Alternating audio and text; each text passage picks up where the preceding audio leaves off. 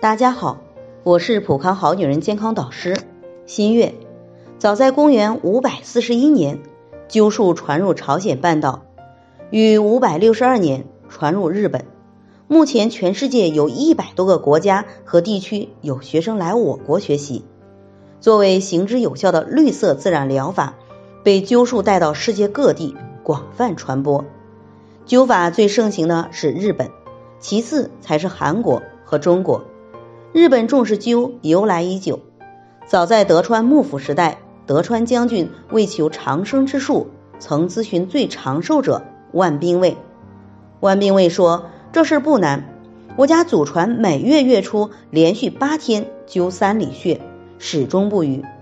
我虚岁一百七十四岁，妻子一百七十三岁，儿子一百五十三岁，孙子一百零五岁。”因此，灸疗被列入政府健民政策内容。余庆二年发布文告：春秋施灸，以防疾患。人固勤于所业，然有所患则业废身弊，不可不知。妇孺亦然，以昭示国民。此后，勿与不灸足三里之人做伴侣的谚语的，在日本广泛流传。西方医学认为艾灸很神奇，也做了大量的研究。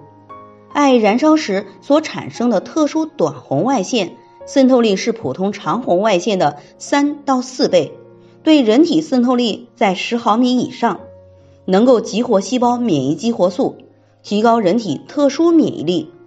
艾灸施于穴位时，短红外辐射透入体内，通过经络系统将能量传至病灶，为集体细胞新陈代谢提供必需的能量，活化病态细胞。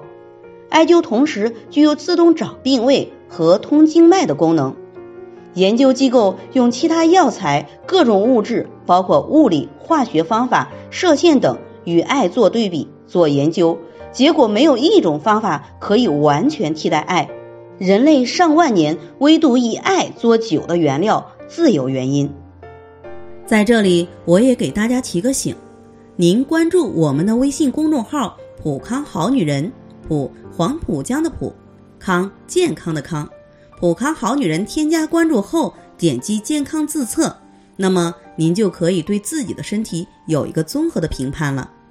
健康老师会针对您的情况做一个系统的分析，然后给您指导意见。这个机会还是蛮好的，希望大家能够珍惜。今天的分享就到这里，我们明天再见。